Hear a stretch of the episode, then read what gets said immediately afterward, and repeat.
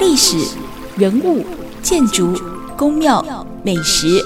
淬炼出三百多年的精华岁月，成就现代化的宜居城市台中。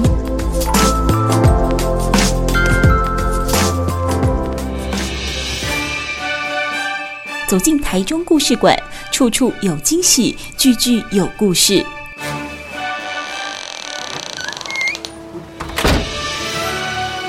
迎光临台中故事馆，听老师上课没教的事。Super 九九点一大千电台台中故事馆，我是念慈哦。在每个礼拜呢，都会跟大家分享一个老师上课没教的事。今天要来跟大家谈的哦，是在我们的感官、知觉当中一个很重要的部分——语言。跟沟通，我们在讲说视觉跟听觉是认识世界的先行，而把感受跟感情记录，或者是说传达出去的，就是语言了。不过，面对某一些可能在语言表达或沟通当中有障碍的朋友身上，可能就会少了一些些分享的机会，也因此失去了群体生活的乐趣。那我们今天节目当中呢，访问到的是社团法人台中市想想辅助科技协会想。这两个“响”是叠字，音响的“响”，他们就是为了语言以及沟通有障碍的朋友们而存在的。那他们不只是关注沟通本身哦，也会协助妥善运用辅助器材，那达成能说会说。乐意开口说。节目当中，我们就邀请到是想想协会的张小玲理事长，还有林政伟沟通训练师，以及张惠慈专员来共同分享。我们先跟理事长打招呼，理事长你好，各位听众大家好，我是小林。那我自己本身是一位语言治疗师，很荣幸能够来到电台跟大家一起分享。哎呦呀，幸好你是理事长，千万不要来电台工作，这怎么得了啊？我曾经来电台受过一些。些相关的训练哦，真的哦，真的，幸好你只有训练哦，没有就是不及格啊，所以没办法当 电台主持人。哎呦，你就在那边就好了，一般我会没饭吃。第二位，我们介绍到的是沟通训练师林政伟，政伟老师你好。好，各位听众大家好，我是政伟沟通训练师，然后我本身是想想里面针对服务的对象去做一些沟通训练的部分，嗯嗯，对不对？好，那后续也会有一些训练的议题要请教老师。那么第三位呢，是我们的。专员张惠慈，惠慈专员你好，你好，主持人好，呃，听众朋友们大家好，我是惠慈，是在这边从事这个 AAC 的推广的部分，谢谢。不过我们讲到了这个社团法人台中市想想辅助科技协会哦。我们先来请这个小林理事长、小林老师来跟我们分享哦，为什么叫想想？因为你要训练沟通，为什么不叫说说？你要想什么？是不是也跟我们分享一下这一个名称的由来，以及包含这个协会你们整个主要要协助或者是业务是什么？想想这个名字很有趣，对不对？我发现很多人都把想想嗯在口中，对不对？哈，常常说到我来想想，嗯，我想想，哎，中午吃什么？我想一下，对我想想，啊，但是呢，这个想想的第一个想呢，其实是影响的想，嗯哼。然后我们呢，创会理事长就是沈树荣语言治疗师，他自己本身呢也是一位听力师。也是一位特教老师，嗯哼，那他还有一个很特别的身份，他是一个重度听损者的家长。他当初呢，其实就是因为他发现，虽然台湾有一些沟通辅具存在，好，那也都还蛮多元的，对，但是呢，却没有好的沟通的。呃，方式或者是训练的方式，所以其实沟通辅具的这个效益其实是很有限的。对，所以他召集了呃北中南的一些呃专业人员，希望能够透过这样一个协会的聚集，嗯，然后帮助更多的沟通障碍者，还有沟通障碍的家庭这样子。嗯，所以希望就是这些专业人员可以发挥自己的影响力，影响到家长，影响到呃各个专业人员、老师，好，或者是影响到呃一般的民众，好，让大家能够认识。A C 这样，那第二个想呢，其实就是回想的想，嗯，两个想其实是同个字啊，哈，但是呢，对我们来说，它两个是不一样的意思。对，因为当我们去做了一个影响，做了一个分享的时候，其实当然希望能够有去有回啊，哈，然后让这个家长跟孩子们哈，个案本身，还有这些老师们，他们都能够因为了解 AAC，嗯，认识 AAC 之后，甚至愿意去推广 AAC，使用 AAC，这样，这就是我们想想成立的目的啦。嗯嗯嗯。可是理事长，你刚才有提到一件事情，就是说创会长是他本身就是听损的照顾者。嗯，家长好是的。那所以你也提到，就是说，哎，他在可能陪伴家人的过程当中，他可能透过一些辅具的利用，那甚至去看到一些身周围同样是听障者，呃，他们在使用辅具上面一些困难，哎，发现到说，我好像应该是可以来做些什么。可是我的好奇是，辅具它就是一个工具嘛，工具不是应该有使用说明吗？就是它的它的它的困难在哪里？为什么回过头来希望可以从这一些技术面去精进它？嗯。呃，因为大家对于就是辅助沟通系统，第一个会想到就是它的沟通辅具嘛，哈，就是有这个辅具。可是呢，我们有一句名言，就是 A C 的名言，就是呃，有篮球框，对，有篮球，并不会成为一位篮球员。哎，对。对嘛哈，有钢琴不代表他就成为钢琴家。好，那当我们要成为一个呃，就是训练个案为一个沟通者的时候，对，其实你给了他这个沟通工具，并不代表他就能够沟通哎，嗯，因为他还需要另外的像是符号的系统，对，好像我们说话就是声音的这些符号嘛，嗯，那如果说他要用呃图片或者是文字去沟通，他就是要去学会认得是的这些呃符号或者是文字，嗯，然后除了符号。之外还有辅具对，然后再技术，嗯然后他使用的这些技术纯不纯熟，好熟不熟练，他有没有办法有好的这个能力去操控这些呃辅具相关的，呃这也是很重要。嗯比如说像我们有一些呃脑性麻痹的患者，他可能是就是没办法书写一个文字，甚至按一个特殊开关，按一个按键，可能都有他的困难。那你的呃符号系统当然就不能太困难，对不对哈？对。然后所以呢，这个技术也是一个很重要。再来就是策略。就是，就算是你都学会了这些东西，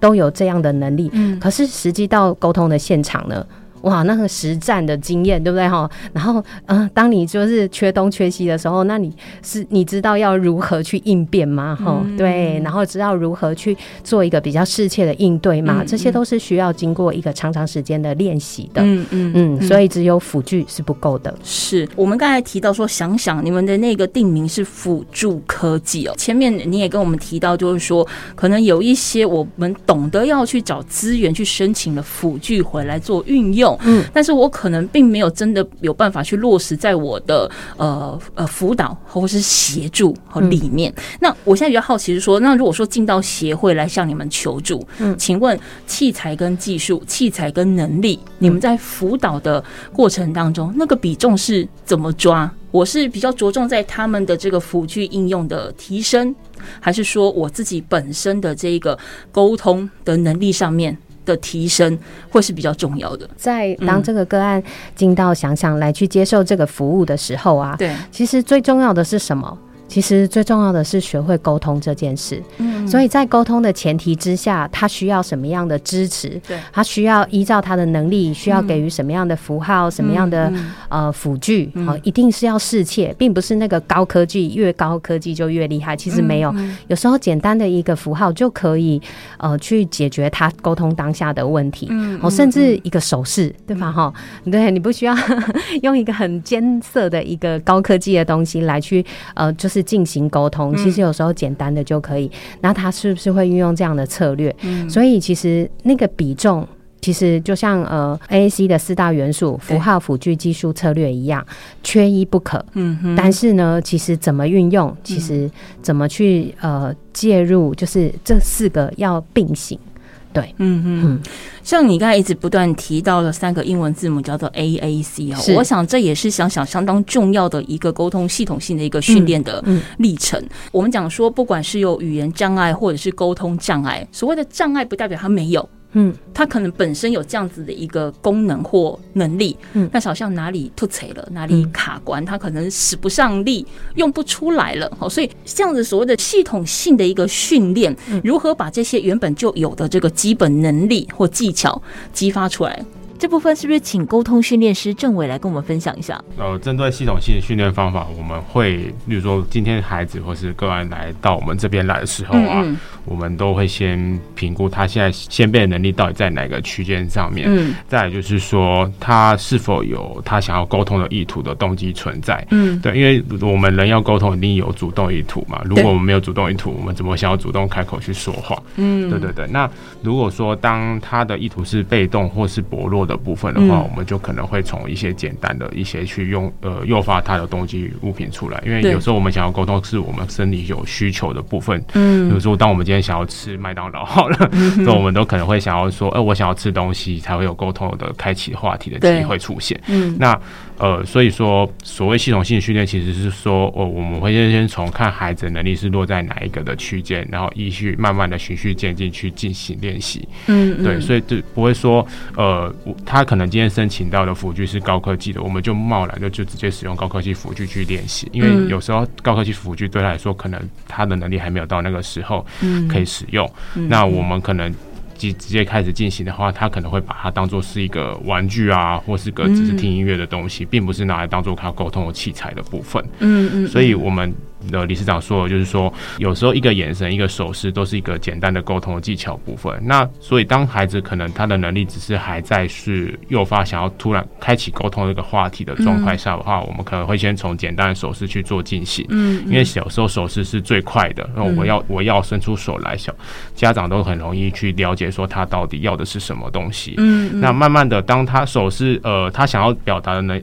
内容越来越多，手势不可能比的越来越多的时候，我们慢慢的就可能转移。到一些低科技的辅具的东西，例如说是像图卡，嗯嗯，来再来就是到说呃图卡也越来越多嘛，因为图卡制作对最后可能会越来越多张，嗯，那我们最后就可能慢慢延伸到说呃沟通笔呀，可以读取语音的讯息的部分，嗯，然后甚至到高科技 iPad 这样的符号呃系统的部分，嗯嗯嗯嗯。好，今天节目现场呢访问到的是社团法人台中市想想辅助科技协会哦，那么这个也是大千电台每个月哦每个月。都会支持一个公益单位，那他们可能呢，在于呃宣传经费啦，或或者是说呢，包含募款啦，甚至是征求职工的过程里面呢，是比较相对困难的。我们都会提供给他们在频道当中有一些宣传的可能。那么呢，这个月十月份开始，我们呢。重点就落在社团法人台中市想想辅助科技协会，他们呢就是为了有语言及沟通障碍的朋友们而存在的。那么如果说你也想要跟协会一起向前走，又或者说本身呃可能你的亲人。家人甚至你自己，就是在语言及沟通上面有所障碍，甚至是听力部分导致于影响语言能力的朋友们，有需求需要帮忙，也都可以呢找到我们想想哦。电话是零四二四七零零一八九，台中故事馆，我们带回来。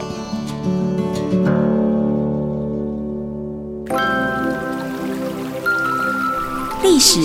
人物建筑。宫庙、美食，淬炼出三百多年的精华岁月，成就现代化的宜居城市台中。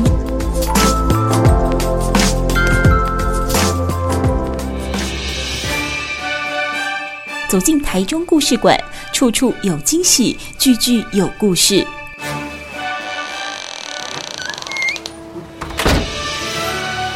欢迎光临台中故事馆。听老师上课没教的。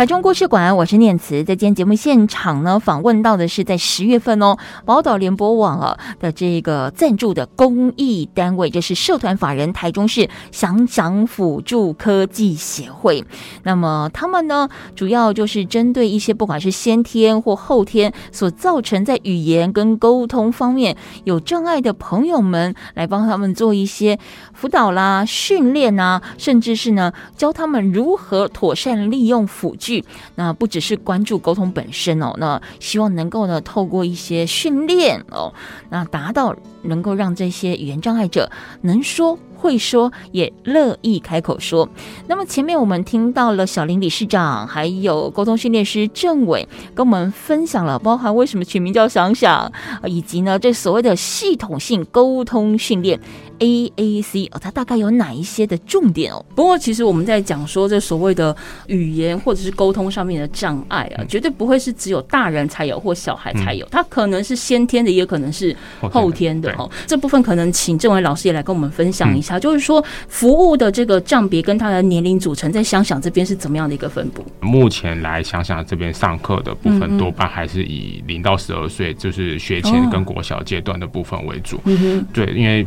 呃有一个属于是说呃早期治疗越早越好嘛。对，那我们会希望说，有些家长觉得说我小孩子现在已经在学前的时候就有这样子的状况了，那我会尽早可能介呃介入来治疗这样的部分。那呃，并不是说我们只接受到零到十二岁，呃，十八岁以上或十二岁以上的那些成人或是小呃高中生以上，我们就没有去服务他们部分。就是只要是有呃语言障碍啊，或是公共障碍的个案小的小朋友，我们都会去进行介入的部分。嗯嗯，对，嗯。那呃障碍类别其实不要说只有语言障碍，例如说像我们常见的一些呃脑性麻痹的的小孩子，其实也是呃语言上也有困难的。那还有一种就是自闭症的小朋友，其实也是，因为他其实。他的内心可能封闭在某一个世界当中，但是他可能想要去突破他的沟通的开口的时候，时我们就要去找出一个可以让他沟通的点的机会，去触发他出来。嗯嗯，对对对，嗯嗯。所以其实他未必一定是单纯的在语言或沟通上面呈现了问题，他有可能是他的其他呃其他的这个疾病，而导致于他想说说不出口，或者是要表达的却不完整。嗯，那我比较好奇，就是说你刚才提到可能比较。主力的服务的族群是零到十二岁，那我们也可以可想而知，如果说你大概可能呃在幼儿园以上接近呃到国小，他比较会有一些表达能力，可能还比较好，就是察觉到他的问题在哪里。可是如果说像比较幼儿，嗯，比如说零岁到六岁的这个康长的话，这一类的小朋友，他有时候其实无法感知到我不会沟通。因为他那个时候本来就是咿咿啊，或者说本来讲话就我们讲超龄呆啊，或者说我根本表达有问题啊，我怎么会知道说这个孩子需要帮助？这个部分啊，其实啊。大多数家长带着孩子来找我们的时候啊，对叙述的，嗯，通常都不是说他不会说，是说他脾气很坏，他都不好好讲，然后他就摔东西、砸东西，然后对，然后教他说，他又不说，然后之类的。对，其实多数很多哈，因为沟通的困难，会让孩子的情绪无法去适切的表达，因为他觉得你不理解我。对，所以他们都停留在用一种很原始的，就是哭啊，你知道就。哭从小就开始，呃，零岁就开始哭啊，对对对对，所以他们哭啊、叫啊、倒地呀，哈，对不对？然后，嗯，所以这些东西其实是家长其实来找我们的时候，其实多数都会叙述他们在一些呃情绪的问题上面，或者是脾气不好这样子，哈，归咎在这里。可是最后家长也是会告诉我们。我觉得他都没有办法告诉我他到底要什么，嗯，然后家长的期待也是，我好希望他好好说，告诉我他到底在想什么，嗯，然后我说的东西他也可以接受，嗯，好，而不是就是一直哭这样子。这个部分呢，其实很早，你可以想见，其实就算是在零到三岁的孩子，他一直哭一直叫，然后都不会好好说的时候，其实这时候就会发现了。所以通常像是转介的呃，就是家长这边，还有或是保姆啊，对。这些，其实他们都。会转接过来。那如果到三到六岁的这个幼儿园的时期，其实老师也会发现，因为他进到团体的活动中的时候，你会发现他没有办法跟其他的孩子玩在一起啊，或者是常常跟孩子起冲突。嗯，对，所以这时候其实他也会呃，就是转接过来。那到国小的部分更不用说了哈，因为那个环境其实你孩子就是这样嘛哈，天真可爱嘛哈，很直接，玩得起来就是玩得起来，玩不起来就是玩不起来，对不对哈？然后你讲的怪怪的。或者是你不太会说，他就嗯算了算了，我去找别人玩这样。所以其实这些过程其实都会有很多的呃单位，或者是很多的身边的人，其实都会发现，只是他们可能不知道那个原因，原来是因为他沟通上的困难。嗯嗯，就是这样。那我比较好奇，就是说呃，我们在讲讲不听听不懂。嗯，好，我长期的讲不听听不懂，嗯，你就不能觉得说他孩子还小，然后哦脾气比较大，然后就让他过了算。我的意思是说，讲不听听不懂，像您刚才提到，这个情绪起伏比较大，是。那父母亲也束手无策的这段期间维持多久？例如，如果这个孩子重复发生一样的状况，可能一个月，我差不多就要求救，不管是找医生或找协会。我大概这个区间，父母亲感觉到还是我的耐力已经差不多，因为有的父母亲耐心不是很好，你知道吗？三天我就差不多。那有的父母亲他觉得我愿意可能多给予一点机会，一个月好了。我大概要多久的一个区间，我要开始觉得我需要对外求助？其实这真的还蛮因人而异的，但是因为我们有蛮多的孩子哈，或者是个案本身，他都带着一些呃其他的诊断类别哈，例如说他是呃智能上的障碍、唐氏症宝宝、自闭症患者哈，或者是呃脑性麻痹的孩童哈，所以他们可能在早期的时候，家长其实就已经知道这个孩子本身在呃，也许在。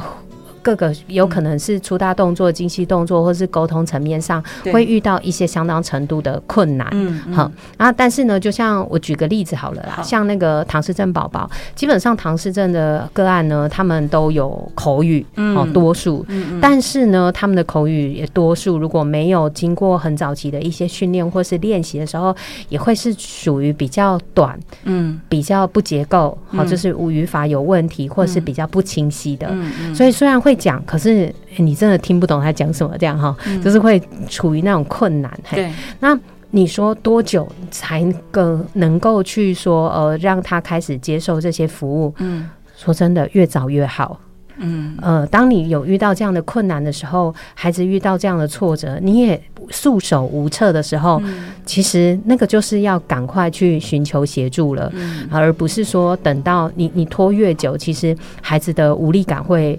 越重，然后我们有一个词叫做习得无力，就是习得无力感，就是他已经会学会啊，我就是不会了，我就是没办法，所以他最后都选择的一种方式就是我就是哭，我只是叫，我就是落于那种情绪的宣泄，而不是那种情绪的好好的。表达自己，这样某种程度也是自我放弃了，对不对？嗯，可以这么说。我 我想这一段的最后一点时间，我请教小林老师，就说像刚才不管你跟郑伟老师两个人在提到这所谓方法啦，或或者是辅具，或者说你们协助的目的跟对象的过程。哎，我觉得那个不是一个专业可以成就他。比如说，像我们医院医生有分科，什么什么身心科啦、肺啦、脑啦、手脚啊什么的，就是他必须要方方面面，可能就你的一个眼神、你的一个小动作，我大概就可能要知道说，哎。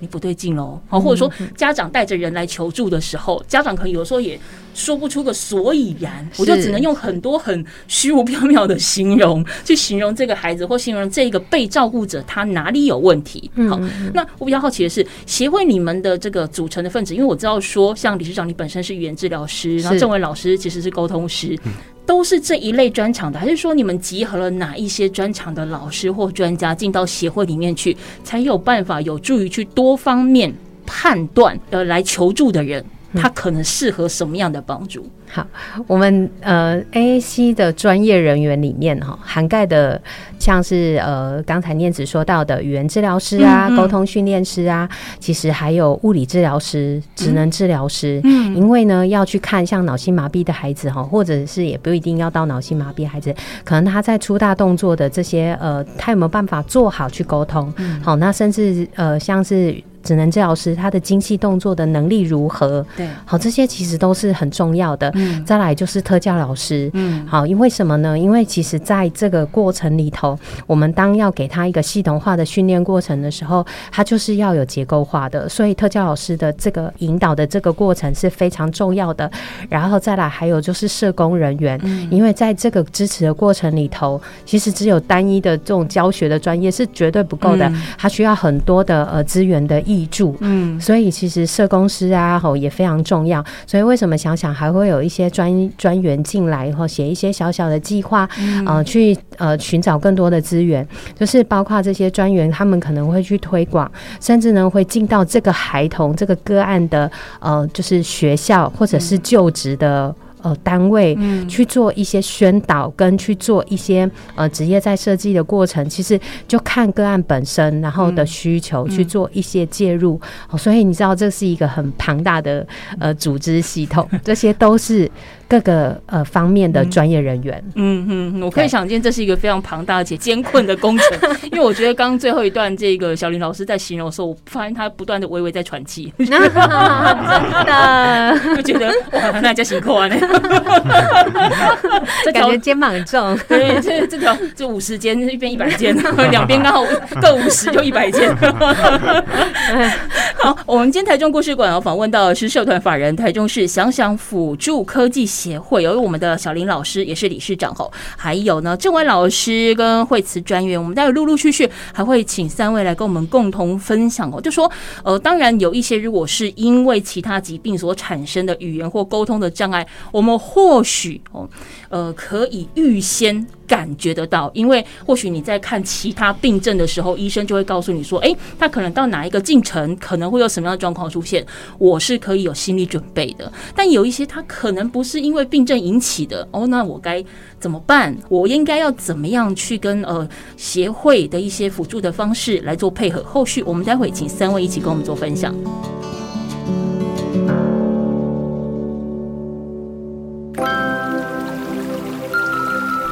史、人物、建筑、宫庙、美食，淬炼出三百多年的精华岁月，成就现代化的宜居城市台中。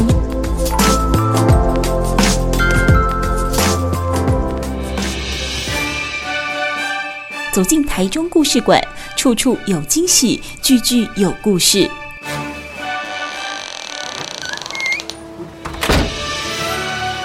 欢迎光临台中故事馆，听老师上课没教的事。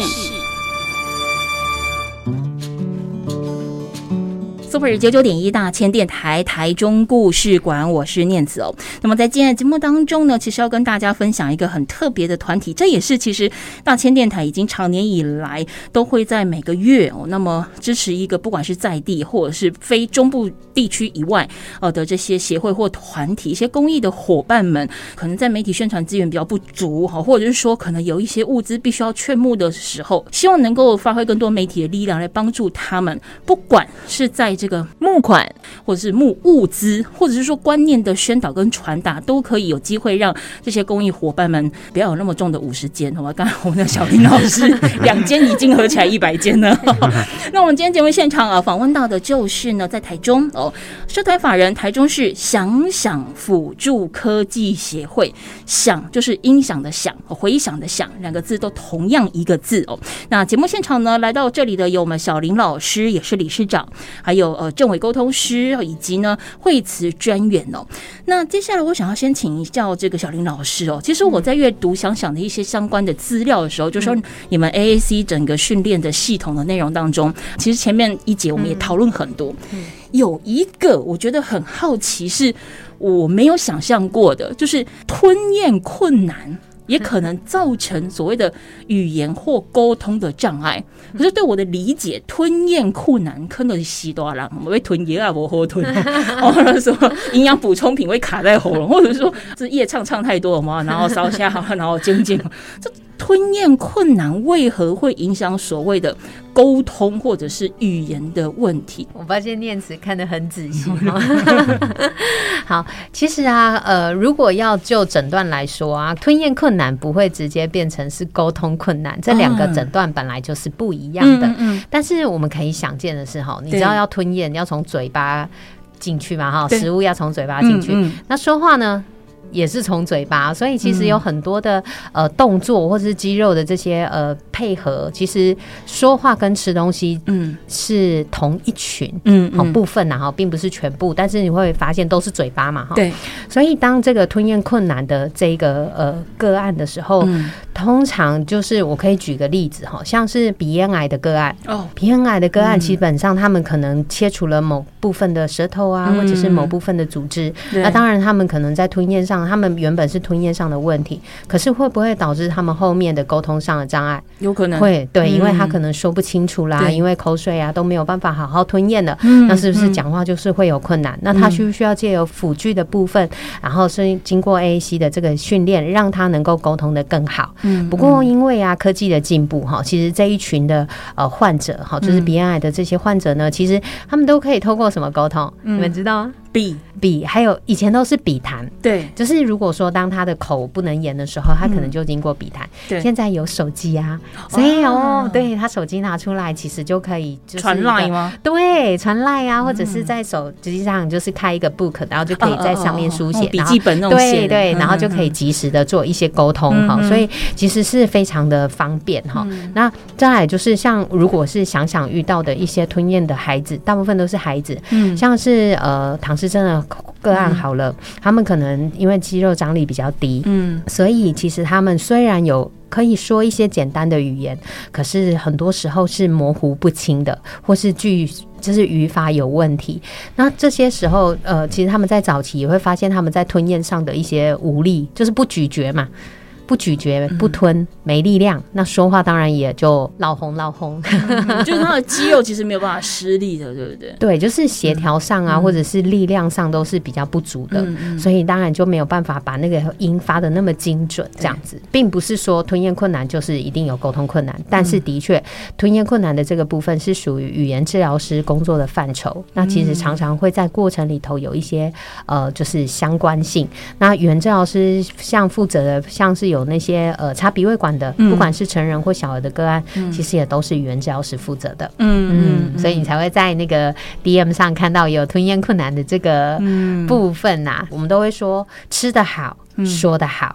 意思就是说，其实如果这个孩子呢，他吃的很顺利，他会咀嚼不流口水，通常他也怎么样，比较有能力，有足够的这些肌肉的这些协调动作，能够说得好。嗯嗯，了解。嗯，不过我们讲到这个沟通或语言的训练，我接下来就要请问一下郑伟老师哦。其实前面的内容当中，我们也曾经谈过，就是所谓的协会协助的个案，他有大人有小孩，哦，当然倒是以小孩会比较多一些些。可是面对成人或小孩，他不同的年纪或他不同的需求，我想训练方式或你使用的器材哦等等，也都会不太相同。是不是也可以跟我们分享一下，就是呃，大人跟小孩他们在训练的过程大概是怎样呈现？都是要先评估他的能力在哪一个阶段。那当然，你说，呃，成人可能你觉得他评估的时候，他能力已经到中后面，其实并不尽然，也有可能他的能力跟小孩子一样，还在需要在开启他自主表达的一些意图部分。所以我们强调是系统性的训练。嗯，那所以他可能进来还在缺乏沟通的动机跟意图，所以他当然还是从我们简单，比如说可能直接从图卡去做进行沟通的部分练习。所以说他的过程中，你虽然说你觉得好像跟小孩子是一样，但是他可能是所使用的物品不太一样，因为图卡嘛，所以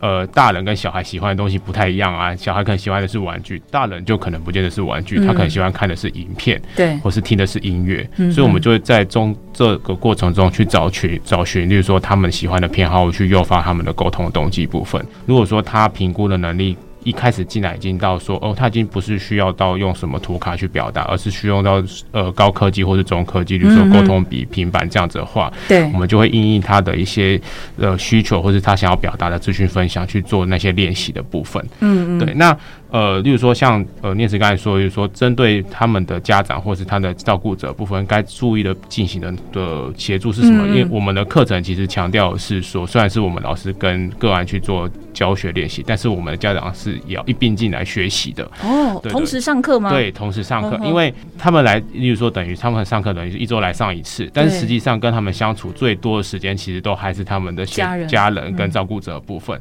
所以。家人跟照顾者等于是属于他们的 AAC 协助者的部分。那进来上课，他们也是以老师的一环，所以我们等于是也是在教导家长怎么回去去应应用这个。呃，教学的一些练习的部分，甚至他们回去是要呃交作业的。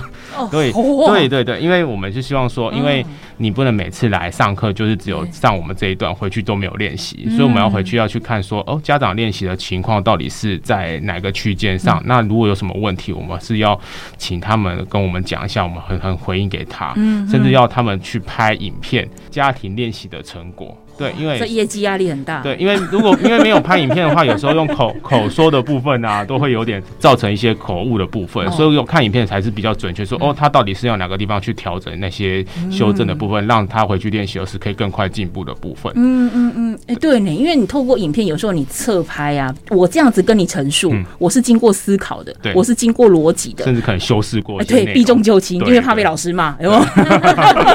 但是你如果可能用手机或者录影机侧拍的。的话，有一些沟通的过程当中，哪怕是一些细微的单字，你可能都可以抓得到这个患者。或是妈家长或对他在使用上会有什么样卡关的一个地方。因为有时候口述的话，可能我是当下看的人，但是他可能没有讲到自己本身的一些问题点，但是看的人旁的就会看说，哎，家长跟小孩子都可能会有哪些需要再调整的部分。嗯嗯嗯，不只是要当老师，还要当柯南，就对，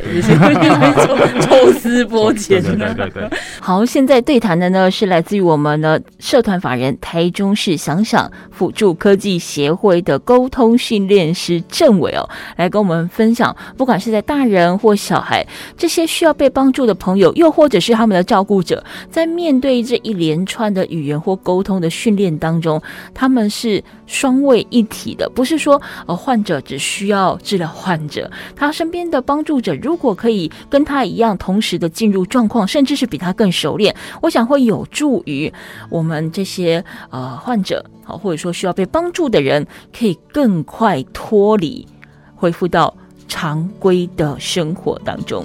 台中故事馆，我们待会儿来继续聊。